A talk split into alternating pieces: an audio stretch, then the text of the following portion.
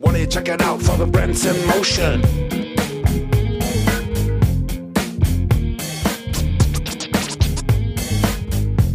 Marken befinden sich wahrlich im Wandel.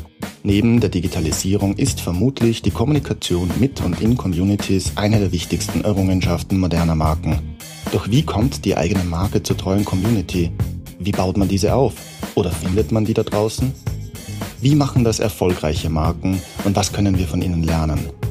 Diese und bestimmt auch andere Fragen bespreche ich auch heute wieder mit Alex und Sarah. Mein Name ist Ernst Wuger und ich freue mich, dass ihr bei uns seid.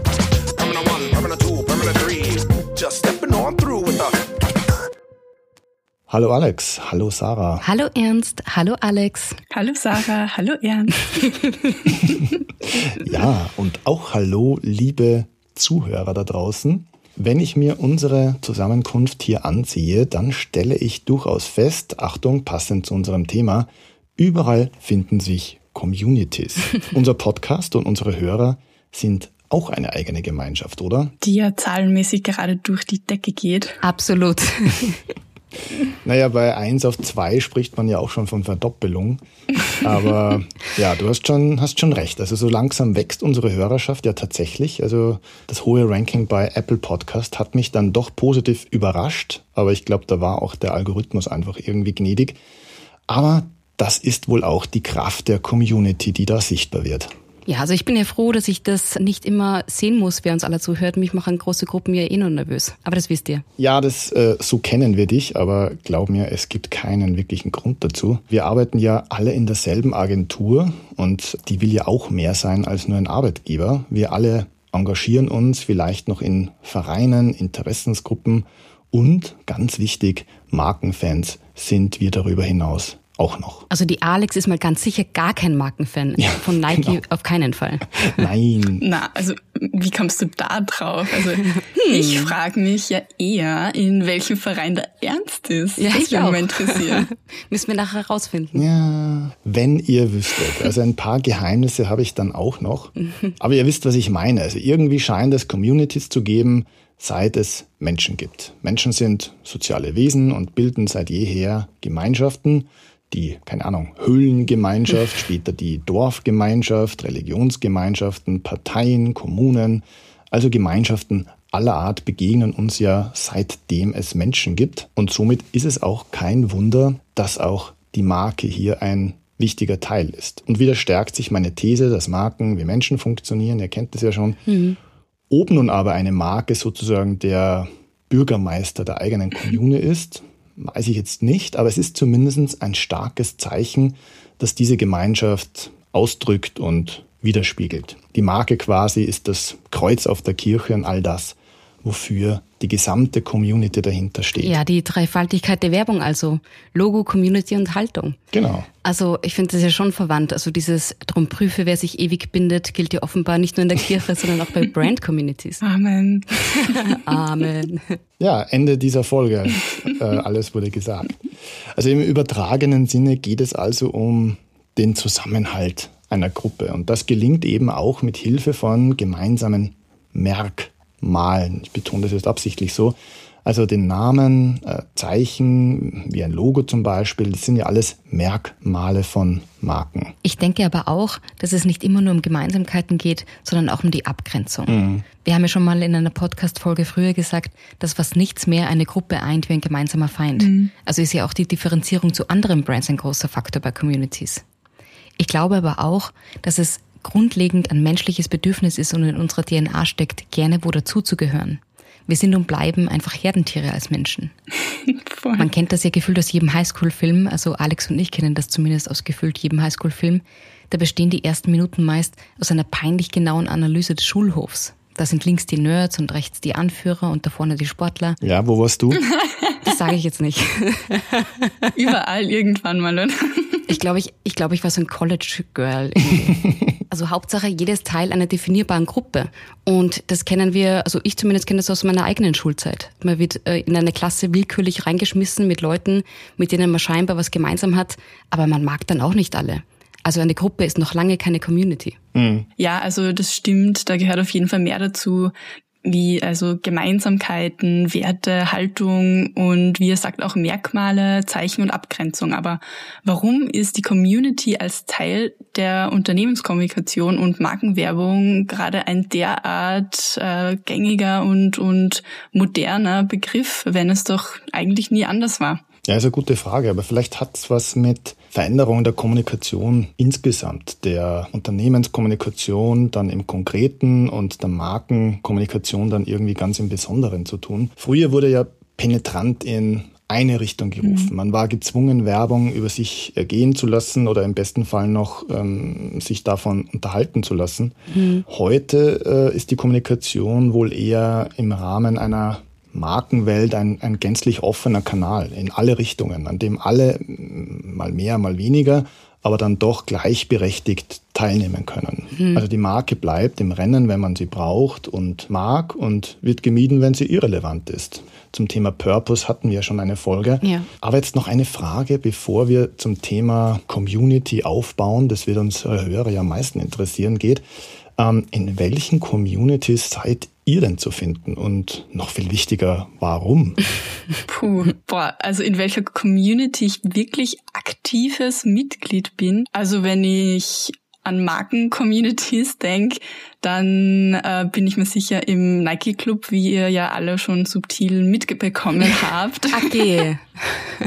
Aber auch aus meiner Wiener Zeit noch, wo ihr Showroom bei mir ums Eck im Neunten war, in der Kids of Diaspora Community, mit der ich zurzeit wieder einen ganz starken Connect spüre aufgrund ihrer Statements zum aktuellen Zeitgeschehen. Auch im Club Urban Outfitters und Kauf dich glücklich eigentlich, weil ich in den Stores gern wohnen würde. Mein Fitness Center ist sicher auch eine Form von Community, in der ich Mitglied bin. Also es variiert, wie mir gerade auffällt, doch stark, worin dieses Zugehörigkeitsgefühl liegt und wie aktiv ich in dieser Community bin. Aber wie du vorher erwähnt hast, Sarah, es sind manchmal nicht nur Gemeinsamkeiten, sondern eine Form der Abgrenzung und gemeinsamer Feind da ein Thema. Also bei Produkten gibt es ja oft das Phänomen, dass es zwischen zwei Marken nur ein Entweder-Oder gibt. Also du bist entweder Team Coke oder Team Pepsi zum Beispiel oder bei Serien entweder Team Logan oder Team Chess.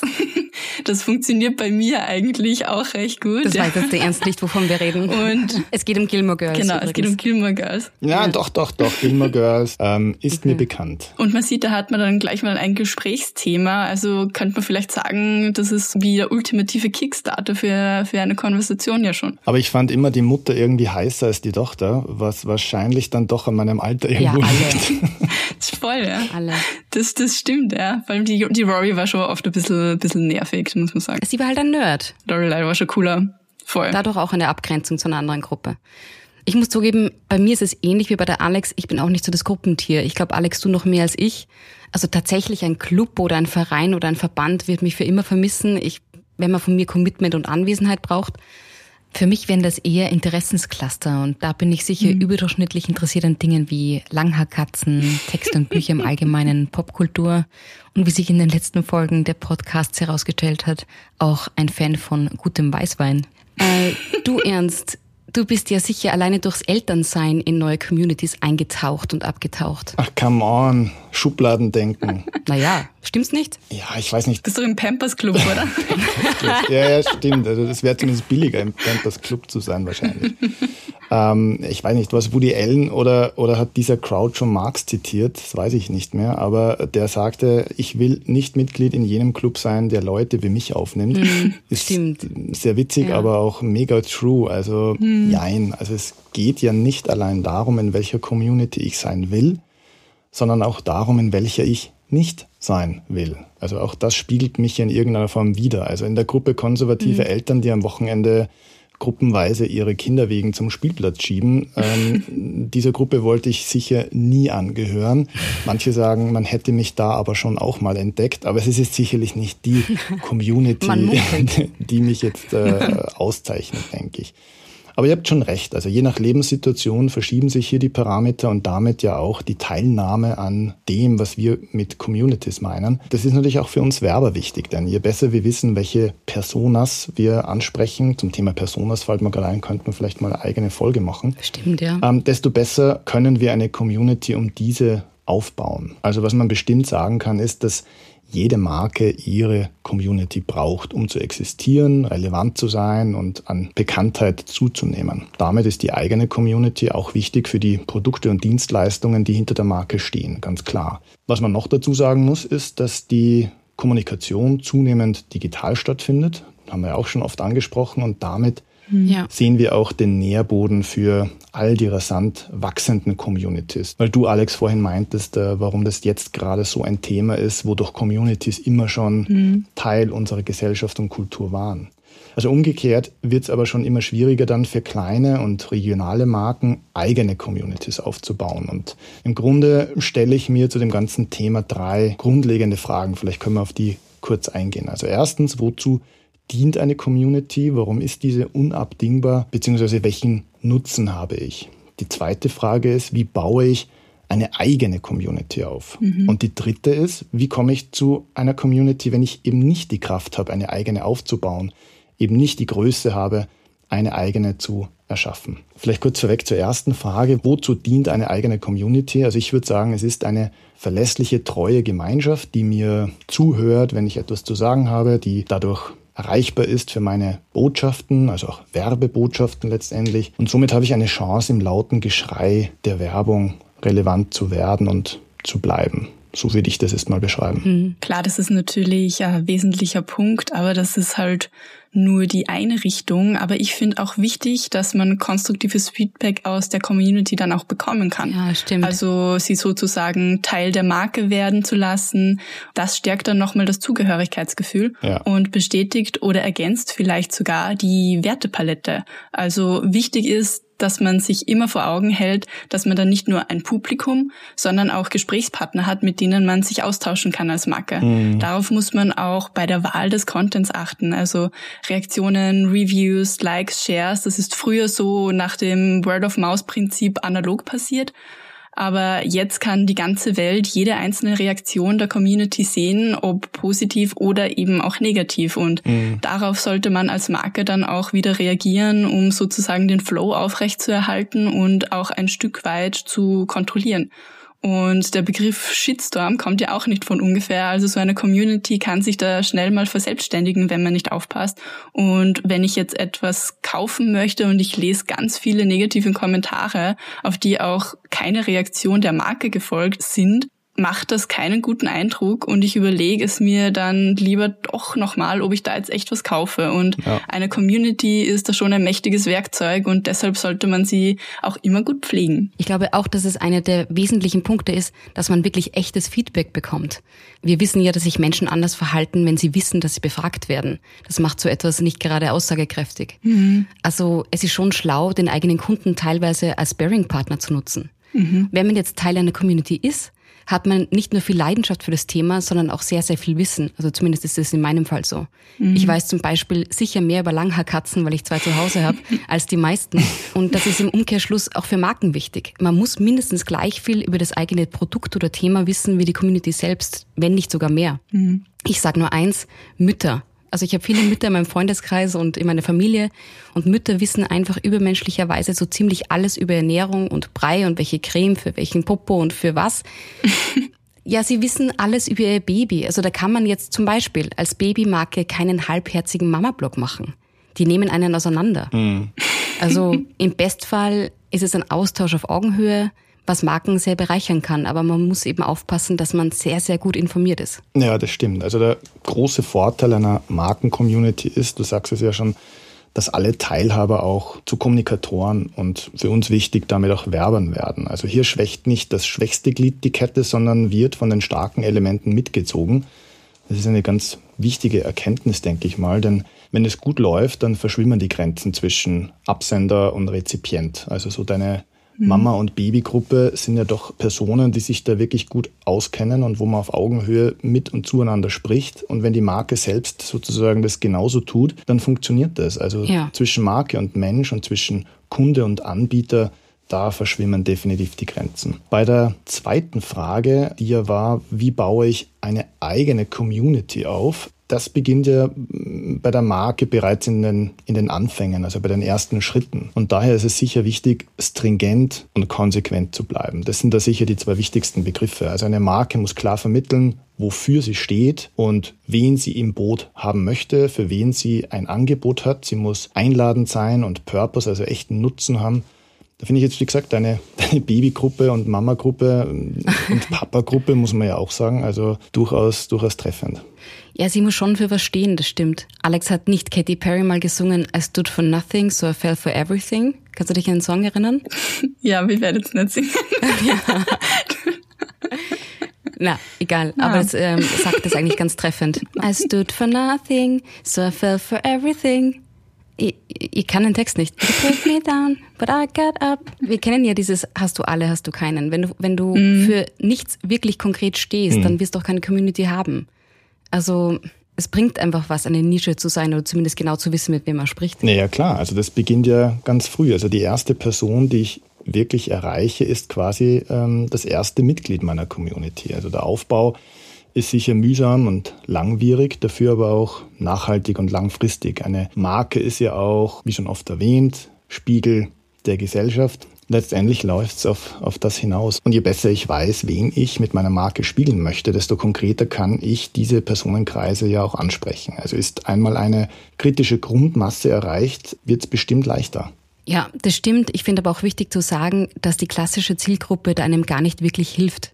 Also ein Siebenjähriger kann sich ja genauso für Matchbox-Autos interessieren wie ein 80-Jähriger. Da geht's eher um gemeinsame Wünsche und Ängste und Werte im Targeting und der Ansprache selber. Mhm und nicht so um die klassischen soziodemografischen Schubladen. Absolut, absolut. Da sind wir ja auch wieder bei den Personas. Also genau, ein grundlegender Unterschied zwischen Zielgruppe und Community ist ja bestimmt auch die Freiwilligkeit der Zugehörigkeit. Ja, also die Freiwilligkeit kann man aber auch sicher auch ein bisschen anstoßen, also rein technisch. Provozieren. Rauskitzeln, würde ich jetzt sagen. Also rein technisch ist beim Aufbau sicher wichtig, zuerst mal zu schauen, wo sich meine Community aufhält und was sie so interessiert und dann auf bereits bestehende Gemeinschaften aufzubauen, das hilft einfach enorm. Dann mit wichtigen Mitgliedern der Community zu kooperieren, zum Beispiel Influencern und, wie du schon gesagt hast, ernst, vor allem einen langen Atem beweisen, durchhalten, die Community wie eine Freundschaft zu pflegen und im Community Management selbst der Community gute Fragen stellen, zuhören und ganz wichtig, einfach auch das Feedback einsammeln und darauf reagieren. Ja, also das sehe ich ganz ähnlich. Also die Grundprinzipien sind hier gleich wie beim Neuaufbau einer Community. Der Unterschied ist vielleicht lediglich, dass ich bereits bestehende Communities für mich nutze. Also man muss nicht von Null starten. Ich werde mit meiner Marke eher Teil von bestehenden Gemeinschaften als umgekehrt. Und hier muss eine Marke Antworten finden auf Fragen, die sich bereits eingesessene Communities vielleicht schon stellen. Also so kann das Haubenlokal in der großen Community der Feinschmecker besprochen werden, mhm. wenn es den passenden Content dazu liefert. Schon wieder klopft hier eine eigene Folge an. Content ist auch ein ganz wichtiges Thema. Machen so Lesezeichen. Äh, ja, wir sollten mitschreiben, ja, das müssen wir nicht vergessen. Mhm. Ähm, und vielleicht löst es irgendwann mal seine eigene Community heraus. Aber der Start für ein Haubenlokal beginnt wahrscheinlich in einer bestehenden Community, bleibt vielleicht dort, wird vielleicht dort eine Subkategorie und irgendwann vielleicht sogar mal eine eigene Community werden. Das weiß man ja nicht. Ich glaube auch, dass es wahnsinnig viele Communities gibt und ich denke wirklich, es gibt Liebhaber für alles. Also darauf kann man sich mal verlassen. und das bringt mich jetzt auch zu unserer ersten Rubrik, weil ich habe eine halb persönliche Frage an euch. Und zwar, sag mal, darf man das? Beim Thema Community sind wir auch immer gleich wieder beim Thema Influencer. Und wir haben ja vorher schon gesagt, dass eine Community oft dann entsteht, wenn man Dinge gemeinsam hat. Also ähnliche Werte, Haltungen und Motive. Und das betrifft auch die Influencer, denen man beispielsweise auf Instagram folgt. Das kennen wir alle. Wir haben also vorher postuliert, dass man eben Dinge gemeinsam hat. Also ähnliche Werte und Motive und dann folge ich dem. Und jetzt behaupte ich aber mal ganz salopp, dass auch viele Menschen, unter anderem ich, Influencern folgen, die sie eigentlich nerven. Also mit denen sie sich eben nicht assoziieren, sondern ganz im Gegenteil. Also ich denke zum Beispiel Oliver Pocher, und das sage ich jetzt tatsächlich ohne Wertung, hat genauso viele Fans, die ihm folgen, wie Feinde. Zusammen ergibt sich daraus trotzdem mehr Reichweite, das ist klar. Und jetzt die Frage, darf man das als Marke auch wissen und nutzen, vielleicht sogar extra grenzwertig sein, damit man beide Pole abgreift und bekommt? Oder wie erklärt euch ihr das? Ich finde, das bedingt sich sogar. Also wie vorhin gesagt, eine Community zu feiern oder sie abzulehnen, ist ähm, ganz normal. Also bin ich Bayern München-Fan, bin ich vermutlich gegen Dortmund. Also mhm. das darf man auch jetzt nicht mit echter Ablehnung verwechseln. Das eine bedingt eben das andere und drückt damit ja auch mein Fan-Sein aus. Ich bin im Team Pepsi oder Coca-Cola, im Team Microsoft mhm. oder Apple oder vielleicht eher jetzt Google oder Apple. Also starke Communities definieren sich auch dadurch, dass sie starke Gegenspieler haben, dass sie polarisieren, denn auch das stärkt dann wiederum die eigene Marke. Und zu den Influencern, deren Kapital ist ja das Vorhandensein einer großen Community und damit großen Reichweite.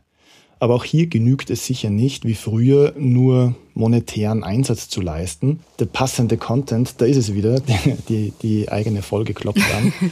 ähm, genährt aus Purpose, die Folge hatten wir schon, ist enorm wichtig, denn Reichweite ist das eine, relevanter Inhalt das andere. Und beides zusammen ergeben vermutlich den perfekten Nährboden für eine und vielleicht die eigene Community. Voll, also ich möchte nur mal bei deinem Beispiel einhaken, Sacher, mit Pocher, weil, wenn ich mich recht erinnere, hatten der und der Wendler ja gerade ein ziemlich Beef. Ja, total.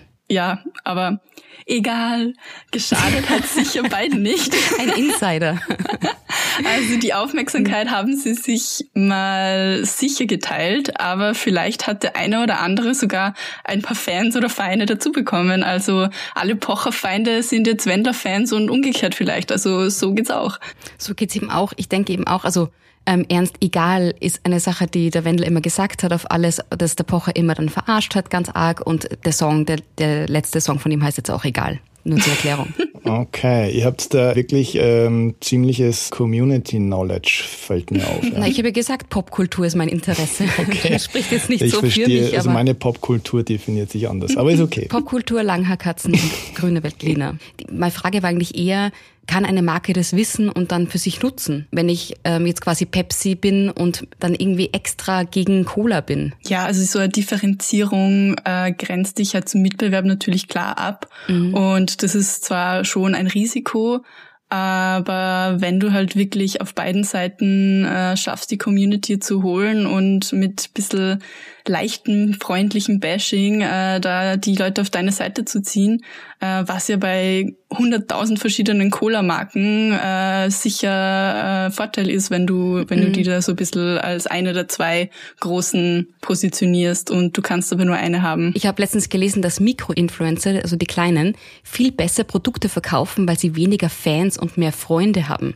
Also je, je größer der Influencer, desto mehr Fan und je kleiner, desto mehr Freund. Hm. Ob du groß oder klein bist, du brauchst noch dazu auch ein Motiv. Also als Outdoor-Brand zum Beispiel ähm, kannst du einen Sportinfluencer nehmen, aber da kannst du auch einen nehmen, der stark auf Leistung geht und einen anderen, der stark auf Gesundheit geht. Oder du willst die Communities erreichen, die eigentlich gar keinen Bock auf Sport haben, aber anfangen wollen, so wie ich zum Beispiel.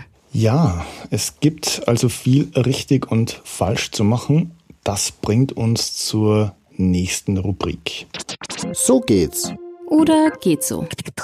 Alex, du hast bestimmt wieder recherchiert, wie ich dich kenne. Ähm, wer macht das mit der Community denn richtig gut? Und richtig schlecht. Ja, also wir haben ja vorher schon erwähnt, dass man eine Community immer pflegen muss. Und Erich Fromm sagte da mal, Liebe ist Arbeit. Und das ist hier sehr treffend. Wie war, wie war.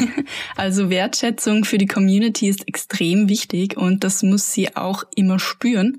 Und dazu muss eine Marke immer neue Impulse setzen, um auch nicht vergessen zu werden. Und schauen, was braucht und was interessiert meine Community und da im ständigen Dialog bleiben ist hier das Erfolgsrezept für treues Followership. Und ein gutes Beispiel für die Taktik, sich die Interessen der Product User anzusehen und bestehende Communities zu nutzen und darauf aufzubauen, ist zum Beispiel X. Achse habe ich immer gesagt, bis ich 23 war. Aber ich glaube, ich sag's falsch. Ja, nachdem ich, nachdem ich eine, eine Verfechterin des Englischen bin, werde ich immer X sagen. Die haben aber wirklich wirklich gute Möglichkeit gefunden und haben sich angesehen, wofür sich ihre Zielgruppe interessiert. Und dabei kamen Gaming, Musik, Sport und Style heraus. Das hat sich äh, extern äh, zu Herzen genommen und 2019 dann eine Partnerschaft mit League of Legends eingegangen. Äh, das Game kennt ihr sicher, oder? Ja. Hat weltweit 100 Millionen Spieler, also haben sie da eine ganz gute Community ausgesucht für Partnerschaft. Und zur Kampagne für die neue X-Wild Edition wurde bei den League of Legends World Championships in Berlin gelauncht. Also berühmte Gamer haben die Community da dann aufgerufen, sich mit Wild Moves für einen Trip nach Berlin zu qualifizieren und den dann am X-Wild-Stand einzulösen und zwar ihre Stars dort zu treffen. Und die Bilder davon wurden in der Community geteilt und das hat natürlich extrem gut funktioniert. Also das war dann mhm. einfach so die League of Legends Edition, gar nicht so blöd, finde ich. Mhm. Da ist natürlich auch eine gewisse Evolution in der Community passiert. Also X ist ja weggegangen von ähm, dem Abfeiern des Mannes mit Herrscharen von Frauen eben hin zu einer ganz neuen Definition der eigenen Community. Und mhm. ich glaube, es ist ihnen ganz gut gelungen. Also ich fand es am Anfang schade, weil diese Grundmechanik einfach wieder wirklich perfekt war, mhm. aber sie hat einfach nicht mehr in die Zeit gepasst. Ja. Also auch das ist im Rahmen von Communities natürlich dann spannend, wie eine Community es verpassen kann, mit der Zeit zu gehen oder eben rechtzeitig neue Wege beschreiten kann. Und X, glaube ich, hat das ganz, ganz gut gemacht letztendlich. Mhm. Voll. Also mein zweites äh, So geht's Beispiel äh, ist äh, Ben and Jerry's, weil die halt die Community extrem gut einbeziehen. Also die Owner sind ja sozial sehr engagiert, um kein Statement zu aktuellen Ereignissen verlegen. Das kennt man ja schon von ihnen. Also weil ihr mich gefragt habt, da bin ich voll Mitglied. Bei Ben Jerry's. Son of a Witch äh, ist ganz mein Ding auf jeden Fall. Oh yeah. Oh, wir haben eine Ernst-Community gefunden. nice. Sogar der Ernst und die Community liebt und schätzt Ben Jerry's dafür.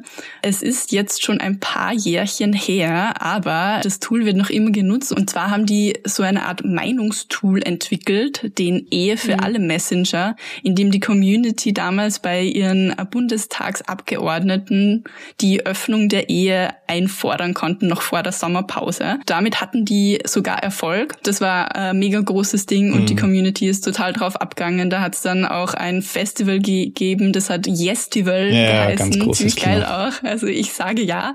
Im Moment setzen die das Tool gerade für die NGO Sea-Watch ein. Also man sieht, man kann in und vor allem mit seiner Community auch wirklich was bewirken. Ben Jerry's hat es immer verstanden, die eigene Produktneuentwicklungen mit der eigenen Community voranzutreiben. Also mhm. welches Eis will die Community sehen und Netflix and Chill. Die verrücktesten Ideen waren die besten und sind dann auch wirklich, also zumindest zeitweise oft dann umgesetzt worden. Also ja. die haben schon richtig mhm. verstanden, wie man seine Community ernst nimmt, seine Community auch wirklich ranlässt und da wirklich ganz großes Kino macht. Also Ben Jerry's, wirklich gutes Beispiel. Die waren ja auch totale Wortspielhelden. Noch dazu muss ich dazu sagen als Texter. Voll. War da nicht der Claim Yes mhm. I do? Also I, I do, I do. Ja. Also wegen ja. irgendwie so. Ja. Ähm, das macht natürlich auch noch was aus. Also muss ich eine Lanze für Texter brechen hier.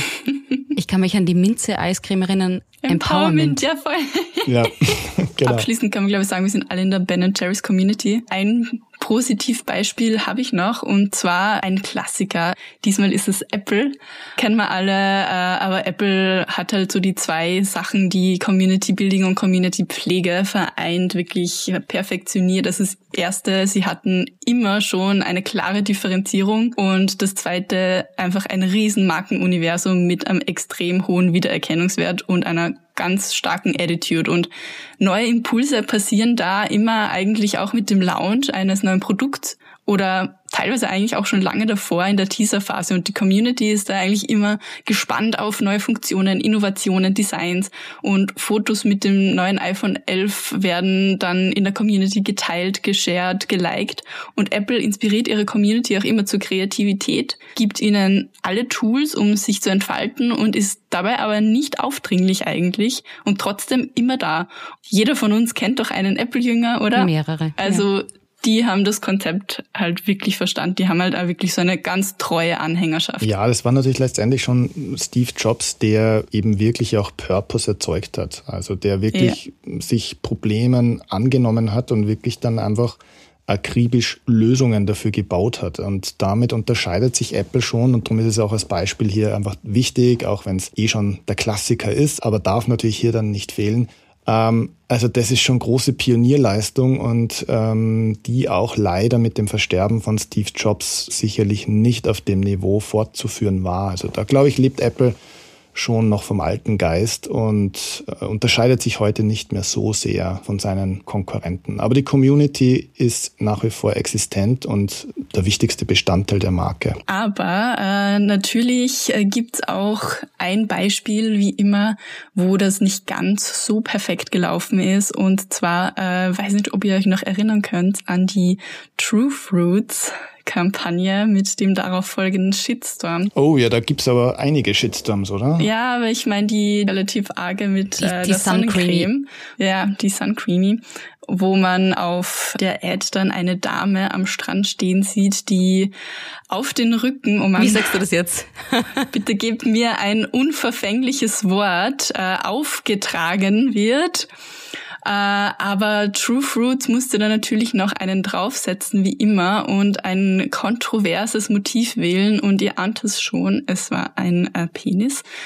Und das wurde in der Community als sexistisch aufgenommen und die ersten Kommentare ließen nicht lang auf sich warten. Soweit war das ja noch vorherzusehen, aber True Fruits hat hier sehr uneinsichtig reagiert und die Missstimmung in der Community ignoriert und ihre Kreation vehement vertreten und sehr schnippische Antworten eigentlich auf die Kommentare gegeben geben. Die Lage hat sie da dann relativ schnell immer weiter zugespitzt. Also der Shitstorm ist dann gleich gekommen, sogar Petitionen, das Produkt aus dem Sortiment zu nehmen, waren da im Gespräch. Also nicht optimal gelöst jetzt im Community Management. Ich fand auch, also ich fand die ganze Kampagne nicht so schlimm, muss ich sagen. Aber ich fand dann irgendwie die Reaktion nicht ganz passend, weil also genau. es stand dann auch beim Originalposting dabei, äh, könnte bei dummen Menschen Achtung könnte von dummen Menschen missverstanden werden, genau. Verstanden ja. werden sowas, ja. Wo ich mir denke, da beleidige ich eigentlich meine Community, was ich nicht gut finde. Und ich fand Extrem, dann diese ja. vehemente Trotzigkeit, dann nicht einzugestehen, dass das vielleicht ein Zentimeter zu weit war. Das muss dann nicht sein. Also auf mhm. dem Witz drauf zu bleiben, kostet es, was es wolle, muss nicht sein. Also sieht natürlich jeder anders. Ich fand diese Kampagnenidee jetzt auch nicht so dramatisch, aber es gab dann ähm, ich habe es schnell gegoogelt, weil ich mich nicht mehr erinnern konnte, aber es gab dann den Quotenschwarzen, das war dann, glaube ich, irgend so, weiß ich nicht, mhm. Johannisbeer-Drink und so. Mhm. Also ja, ja.